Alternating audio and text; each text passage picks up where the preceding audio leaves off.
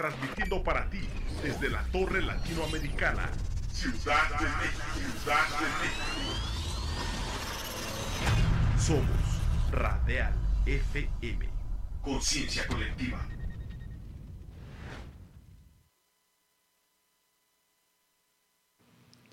Cinco de la tarde en punto aquí en la capital de la Ciudad de México. Una tarde bastante bastante lluviosa, pero también bastante romántica, la verdad que en esta tarde, desde el piso 20 de la Torre Latinoamericana, transmitiendo para todos y cada uno de ustedes que nos hacen favor de acompañarnos a través de las redes sociales, a través eh, del, del tema auditivo, a través de las diferentes plataformas en las cuales pues el contenido de Radel FM llega a cada uno de ustedes. Bienvenidos a esta nueva emisión en donde todos todos somos el sistema educativo, queridos amigos. Así es, todos somos el sistema educativo. Cuando hablamos de educación, no solamente estamos hablando de las instituciones educativas o de todo aquello que tiene que ver con la docencia, sino también estamos hablando de aquello que nos forma en nuestras familias, en nuestras casas, los ejemplos que le damos al vecino, el ejemplo que le damos al sobrino, el ejemplo que le damos al hijo, el ejemplo que de verdad eh, pues de alguna manera a veces no es el mejor o el más óptimo en la sociedad.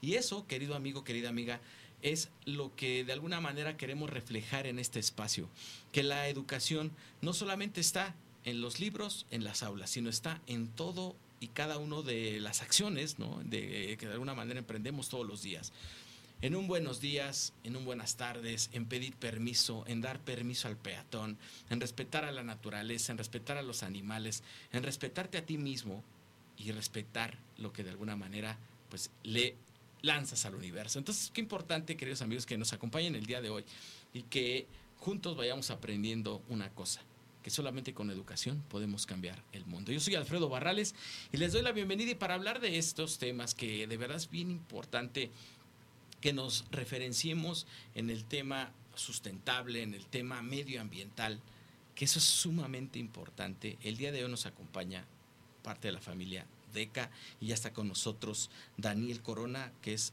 precisamente el encargado del proyecto eh, de ecología del Colegio DECA. Daniel, ¿cómo estás? Muy bien, muchas gracias. Perfecto. Hoy empezamos por ti porque casi siempre empezamos por las damas, pero yo creo que todos tenemos el mismo derecho. ¿Estamos de acuerdo? ¿Estás de acuerdo? hoy empezamos por los caballeros, precisamente. Y bueno, también está con nosotros la licenciada Gabriela de Luna, ella es docente también de la familia DECA. ¿Cómo estás, Gabriela? Muy bien, muchas gracias por la invitación. Muy contentos de estar aquí. Pues bienvenidos. Y hablar precisamente de lo que mencionabas hace un momento, Daniel. Eh, estamos mm, a, veces inmersos en muchísima información cuando hablamos de temas sustentables, a veces ni siquiera entendemos qué significa la sustentabilidad. Cuando hablamos de un tema de medioambiental, es bueno, ¿cómo salvamos al mundo? ¿Recogemos todas las botellas que hay en la calle? ¿O qué hacemos para salvarlo? ¿no? ¿O realmente estamos salvando al mundo? ¿Qué estamos haciendo, Daniel? Platícanos un poquito el contexto. Bueno, claro, pues primeramente yo creo que lo estamos viviendo todos los días, o sea, todos los días nos bombardean con noticias acerca de desapareció tal especie o está ocurriendo ola de calor en Europa, sequía en Nuevo León, en Tlaxcala. de los glaciares. sí, la separación de los glaciares en el sur de América. Pero creo que desde nuestra trinchera, eh, uno de los puntos fundamentales y como último recurso que tenemos es abordar los temas ambientales en la educación desde un punto de vista más sensible, donde podamos eh, llevar una conciencia, pero la conciencia y el conocimiento por sí solos no van a cambiar una sociedad, debe de haber con una reflexión. Claro. Entonces... Eso es bien importante porque no nos hacían a reflexionar, ¿eh? Exactamente. En la educación no nos hacían a reflexionar. Sí, y muchas veces eh, lo que hay en los libros de texto eh, son conceptos, hay que memorizar esto, oh, hay que saber esto y ya. Pero no, no es una... No te lleva a la reflexión, a la conciencia de por qué lo estás haciendo, qué es esto que estás haciendo. Además del punto de vista también está enfocado a cómo me sirve a mí, en, para mí como humano, qué utilidad le puedo dar a esto, más que nada. Entonces creo que es un es muy importante trabajarlo con los más pequeños. Claro. Fíjate que es importante lo que mencionas porque, bueno, yo recuerdo también cuando fui a la primaria, porque aunque no lo crean, también fui a la primaria y pues estaba el libro de texto, ¿no, Gaby? Entonces, de alguna forma eh, intentas enseñarle a los niños desde los dibujos, desde que, bueno, cuida el agua. Bueno, pero ¿para qué? ¿No? O no nos dicen el para qué. El por qué, porque se va a acabar, ¿no? Y está como esa parte del hoy, el, el, el, el, susto, el miedo, cuando dices, no, hay que reflexionar. El por qué vamos a cuidar el medio ambiente. ¿Cómo lo estás haciendo, Gaby? ¿Cómo de alguna manera pues llegas a la conciencia de los niños? ¿Eso es posible o estoy diciendo tonterías aquí al aire? No, claro, es posible. Los niños son ahora nuestras piezas, ¿no? Para empezar a hacer cosas diferentes. Veíamos ahora eh, con los chicos de cuarto grado que, que trabajé con ellos, eh, la espinita de decirles, mire, son estos problemas, ya están. Y están, o sea, ya lo vivimos. Tal vez antes lo escuchábamos y era como, mm, pues no va a pasar, ¿no? O sea, el agua no se va a acabar, eh, no está haciendo tanto calor como ahora. Y ahorita, por ejemplo, las temporadas de lluvia que ya no son como antes, ¿no? Entonces ya lo viven y tú les cuentas, chicos, tenemos que hacer algo porque esta casa es de ustedes, ¿no? Y si esta casa llamada planeta, ¿no? Exactamente. Es de todos. Entonces, ¿qué vamos a hacer para empezar a cuidarla? Y para ellos es de verdad tan tan genial el poder decir yo voy a hacer esto y es que ellos son tan hermosos que de verdad que con ellos podemos hacer tantas cosas geniales ellos cambian ellos motivan a sus papás empezamos con ellos, ¿no? Y ellos llevan a casa la información y le dicen, mamá, hay que hacer esto. Y la han visto, se enseñó que hay que hacer esto y vienen muy contentos. Claro. ¿Qué, nos pasa, Gaby, en, ese crecimiento que cuando ya llegamos a ser adultos, ¿no, Daniel? O sea, se nos olvida. O qué, qué, nos está pasando? ¿Por qué, podemos ver a los niños tan entusiasmados en hacer diferentes cosas, pero cuando crecemos como que se nos olvida? ¿Qué, qué estará pasando? Yo pienso que es la falta de empatía, ¿no? De mirar hacia lo que yo hago repercute hacia otras personas, hacia el medio ambiente, hacia los demás o hasta a mí mismo, ¿no? Entonces yo he llegado a la conclusión que nos falta empatía y se pierde, ¿no? Los niños tienen la chispa, la inocencia de que todo, los, todo les asombra y tal vez a los adolescentes de pronto es como, pues yo qué voy a hacer, ¿no? Claro. Entonces, llegarles desde el, desde el punto de no espantarlos, porque a veces se espantan. Cuando tú les dices, es que el agua se está acabando, chicos, y es una realidad, ellos dicen, mis, estoy preocupado, estoy espantado, ¿qué va a pasar? ya no voy a tener hijos, mi futuro. Le voy a bajar a la taza y no se va a ir, o sea, imagínate. Y entonces empiezan a hacer conciencia y empezamos, porque los docentes también ahora estamos inmersos, ¿no? Y es algo que tenemos que vivir y contagiar. O sea, no es como, no te voy a hablar de un tema ecológico si yo no lo vivo, si yo no lo estoy, yo no estoy preocupada, yo no lo estoy. Son cambios de vida muy difíciles porque pues hay que cambiar todo.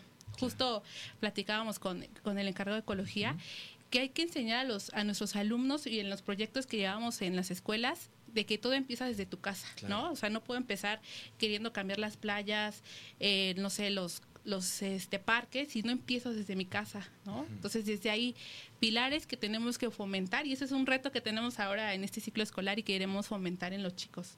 ¿Sabes qué vamos a hacer en casa? ¿Qué vas a hacer tú? ¿Qué vas a cambiar de tu vida para empezar a, llevar esos cambios. Claro, por supuesto. Y entonces es motivante porque ellos los motiva demasiado a hacer sus propias compostas, empezar a ya no usar botellas, o sea, todo los ayuda y los motiva y a nosotros también. Claro, por supuesto. ¿Saben de qué me he dado cuenta? Algo bastante mm, interesante y además también que creo debe preocuparnos y ocuparnos. Mm, este auge de comprar por internet, ¿no? No voy a decir las marcas o de las de, de los deliveries, pero empiezas a comprar por internet y de verdad generas una de basura como no tienes idea con los empaques, ¿no? ¿Qué está pasando ahí? ¿Cómo, hacer algo, Daniel? En, esa parte de decir, bueno, sí, necesitas lo que estás comprando, pero ¿cómo lo pides, no? Claro. O sea. Pero es que aquí tú lo acabas de mencionar, o sea, necesitas, realmente lo necesitas. Exacto, hacernos esa reflexión de si Sí, claro. Y bueno, con respecto, va relacionada a la pregunta este, de hace un rato, que también yo creo que existe esta mm, desconexión con la naturaleza. O sea, vamos al súper, compramos leche y no nos preguntamos de dónde viene. O sea, esta leche viene del súper. O sea, los niños incluso en su mentalidad inocente piensan que eso, que el origen de la leche es el súper. Y nosotros como adultos, sí, exactamente. Nosotros como adultos, o sea, no, no, nos ponemos a pensar de dónde viene lo que estoy comprando. O sea, ¿quién está detrás de todo esto? y precisamente al existir esa desvinculación entre la naturaleza y la sociedad actual, o sea, o más bien en las zonas, la sociedad actual en las zonas urbanas, pues existe esta, esta falta de, de conciencia. Y dices, bueno, lo compro, o sea, ya me deshago de él. ¿Y a dónde va? ¿Quién sabe? Claro, por supuesto. ¿Qué hacer? Pues aquí a mí me gustaría invitar a la gente a reflexionar sobre necesito esto que estoy comprando, si lo necesito, para qué lo necesito, de dónde viene, o sea, quiénes son los actores que están participando de, esta producción, ¿no? Porque es la industria de los deliveries y todo esto, como dices, o sea, ordenar por internet está costando pues mucho ambientalmente hablando, este, productos que se generan en masa, que son traídos desde países lejanos como China, este, Tailandia, Bangladesh, todos estos países asiáticos, o sea, el costo de gasolina, de producción es grandísimo. Además, eso sin contar eh, la explotación laboral que, está, que, hay detrás de todo eso. ¿También la explotación laboral entraría en el tema medioambiental, Daniel, o es ajeno? Claro que sí, yo pienso que sí, porque al final de cuentas somos humanos, animales están también los animales. A veces somos más animales que humanos, pero no. Claro, pero. contadas veces. Digamos que contadas veces. Exactamente, pero nosotros no nos reconocemos a veces como animales dentro de este contexto. Y los animales, pues también hay que considerarlos, o sea, no considerarnos como los únicos, la especie dominante, simplemente somos parte de y debemos de actuar eh, en favor de todos los demás claro. que están involucrados, ¿no? O sea, animales marinos, plantas, árboles, o sea, todos los ecosistemas y todos los, los que formamos parte de este planeta. Sí, por supuesto. Y de hecho me voy a retractar porque hace poco veía una imagen, Gaby, Dani, sobre... Eh, precisamente ponen una foto de un paisaje maravilloso y dicen el mundo de los animales, ¿no? Y debajo un montón de basura, unas calles llenas horribles, el mundo de los humanos, ¿no? Entonces creo que al referirnos a los animales, pues tenemos que referirnos con mucho respeto, ¿no? La verdad, a veces creo que de eso deberíamos ser realmente, ¿no? Copiar ese tipo de patrones de comportamiento de los animales que no dañan precisamente el medio ambiente. Pero en, en esta cuestión que a veces lo vemos un poquito separado, Daniel, lo que te decía de la explotación laboral, y el medio ambiente, en efecto, va de la mano, como nos acabas de dar el ejemplo. ¿Qué otro ejemplo habría, a lo mejor aquí en Latinoamérica o en México? Eh, pues eh, ocurre el caso también de que, irónicamente, los que más eh, acceso a la educación tienen y los que viven de una forma como más desarrollada, pues son los que más impacto tienen en el ambiente. Y en las zonas rurales, lo platicaba con Gaby, que de, de algunos casos, eh, ahorita ella te contará, de, de zonas rurales que ellos no tienen ese impacto, pero ellos son los primeros afectados. Ok. bueno, a ver, a ver, danos el ejemplo, Gaby. Sí, justo ahorita que, que, hablamos un poco de todo esto, eh, parte del proyecto que queremos llevar a DECA es eh, cinco pilares para un hogar ecosustentable. Cinco pilares para un hogar autosustentable. Y justo hablábamos del primero, ser consumidor responsable. ¿Por qué voy a comprar algo, no? ¿Para qué? ¿Lo necesito realmente? Esa es, es algo, una pregunta que debemos ya empezar a hacernos toda la vida, ¿no? De, me voy a comprar estos tenis que tal vez nada más los quiero usar una vez, o me compro unos tenis que sé que voy a utilizar un año y que sé que me van a aguantar, ¿no? Porque a veces queremos gastar menos y nos sale más caro, ¿no? Sí, claro. Entonces, toda esa parte de, de empezar a, a, analizar, a reflexionar, ¿qué voy a hacer? ¿Qué voy a comprar? ¿Para qué lo voy a comprar? Desde ahí empezamos en casa, ¿no? Y lo podemos hacer todos, o sea, esa pregunta de ¿qué voy a hacer? Claro, ¿no? por supuesto. Y justo eso, ahorita que hablábamos, eh, tuve la oportunidad de, de salir estos fines de semana a, pues a despejarnos un ratito y platicaba con gente que trabaja en las cosechas, con gente que trabaja en el campo y que dice que esto está muy difícil, de verdad, nuestras cosechas ya no nos dan como antes, las sequías nos están acabando nos y ellos están muy preocupados y dicen, cuiden por favor, o sea, no tiren basura y ellos están muy preocupados, ¿no? Y dices tú, me tocó ver gente que se ve muy elegante y tirando basura así en medio, ¿no? Y dices, ¿por qué? O sea, ¿por qué ¿por qué queremos hacer? ¿Por qué todavía en este momento, en este siglo, todavía seguimos tirando basura? Si ya sabemos que no debemos de hacer. Y, y, entonces ahí te nace a ti la iniciativa de decir, tengo que hacer algo. Y desde donde yo puedo y podemos, en una escuela podemos hacer maravillas. Entonces, por eso ahora este proyecto, verdad, me parece genial. Llevar esos pilares, eh, comprar responsablemente, aprovechar los recursos porque a veces es de casa, porque para, no me voy a poner a pensar globalmente, sino en mi casa el agua, por ejemplo, ¿cómo puedo ahorrar agua en mi casa? Eh, la electricidad, ¿no? Sea, a lo mejor en las mañanas abro mis ventanas y, ocupo la luz hermosa del sol y ya no prendo las luces, ¿no? Entonces empezar a ahorrar y también nos hacemos un ahorro porque ahorita todo está muy caro y entonces también te ayuda, pensar en el medio ambiente también te ayuda mucho. Claro, por supuesto. Fíjate que acabas de mencionar algo bien interesante, el tema de las compras. Sabemos que lo pongo mucho de ejemplo al aire, en, el tema de la educación y la formación académica desde que yo fui al kinder, terminé el doctorado, en todo, en todo ese trayecto educativo o formativo, no me enseñaron a manejar dos cosas, dinero y emociones. O sea, no me enseñaron. Y cuando salí al mundo real, vaya que sí me costó trabajo, ¿no? Todavía ahí la, ahí la llevo, ¿no? Pero debería gestionar nuestras emociones tiene mucho que ver con la acción de comprar. ¿no? Si de alguna manera sí tiene que ver la reflexión, por supuesto, pero la emoción de decir, no, lo compras y es que si lo necesitaba, ¿no? Al final te justificas con la razón. ¿Cómo llegar a eso? A, generarles a los chavos, a los niños, esa responsabilidad de decir, a ver, mis emociones se gestionan, no las podemos controlar, ahí están al final, pero ¿cómo las gestiono? ¿Qué se está haciendo? Sí, pues dejarla sentir. Primero hay que dejar sentir la emoción. Nos pasa, me deprimo yo porque no puedo hacer nada porque el mundo se está acabando y la gente no se da cuenta, me enojo, me deprimo. Pero ya lo sentí, ahora qué voy a hacer. Entonces a los niños le decimos, siéntelo, siente ese miedo, porque ellos, lo, la emoción que más sienten cuando hablamos de temas ecológicos es miedo. se, va, a acabar. Entonces es de, no, o sea, no te preocupes, todo va a estar bien si nos ponemos a hacer algo, si hacemos un cambio en nuestras vidas. Entonces también les metemos el dinero porque le decimos ahora puedes juntar latas, todas las latas de tu casa, las que vas tiradas, júntalas y las compran, o sea, el papel, todo eso, ahorita todo de verdad lo podemos vender. claro. Y entonces les decía, hagan su cochinito ahí en su casa y todo lo que vendan, échenlo ahí y van a ver al año cuánto es, ¿no? Claro. Entonces ellos, sí, sí, entonces ya cuidan hasta tirar la, botellita, porque ahorita la botella también se vende, las tapitas se van a la fundación. Entonces para ellos es, esto que yo creo que es basura, me puede traer beneficios, ¿no? por supuesto. Y entonces se emocionan y se motivan y dicen, sí, lo voy a hacer. Entonces, desde ahí, desde la emoción, desde te dejamos sentir la preocupación, el miedo, pero ahora las ganas para hacer algo. Claro, por supuesto. Y, de verdad que importante es que se hable del tema del dinero, porque ha, sido como un tema tabú, ¿no? En la, mesa no se habla de dinero. Cuando dices, oye, cuando crecemos, vemos a los papás, a los hermanos, a, a la gente adulta, pues preocuparse porque ya no hay lana, ¿no? Y se ponen unas broncas y, realmente eso es lo que despierta incluso truena matrimonios, truena amistades, todo ese rollo, todo con el tema del dinero por una cosa, por no saberlo gestionar y manejar, ¿no?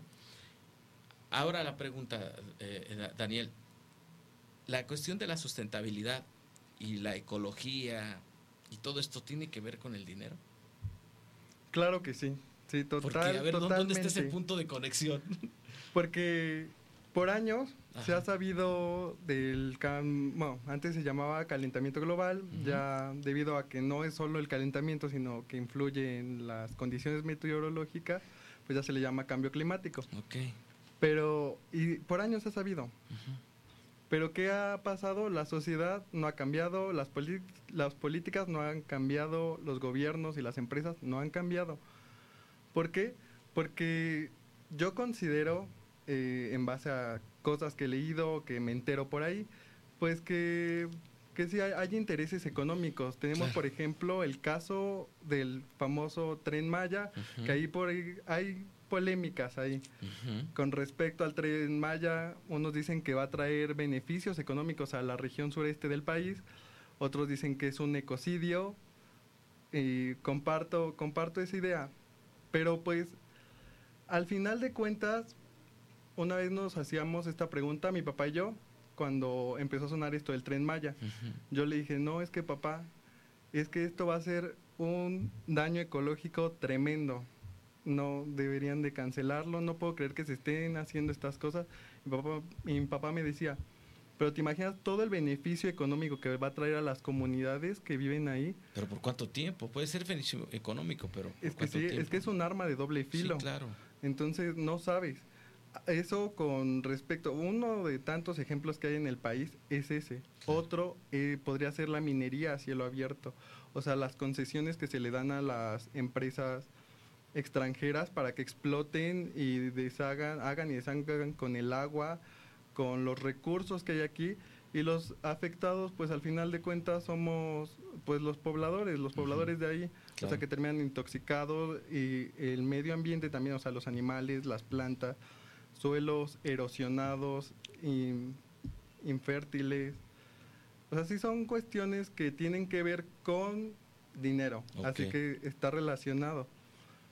Y bueno, esos son ejemplos a nivel local que yo te, te puedo dar. O sea, ya a nivel, imagínate, a nivel global, eh, pues todas estas cuestiones, ¿por qué Estados Unidos se salió del Acuerdo de París? Eh, pues porque también no, le- no les conviene porque son los que más carbono producen, Ok. y pues es dejar sin trabajo a personas, eh, cerrar fábricas, son cuestiones pues muy debatibles. Complejas, ¿no? Claro, sí, complejas. debatibles, por supuesto. ¿Y no será que de ahí venga, a ver, la pregunta es para los dos, que de ahí venga o se derive esta idea que tenemos como transgiversada sobre que el dinero es malo, el dinero cambia a la gente, ¿no? Cuando realmente no, de- no, no sería así, ¿no? Siempre creo que el dinero, el dinero tiene solamente un poder,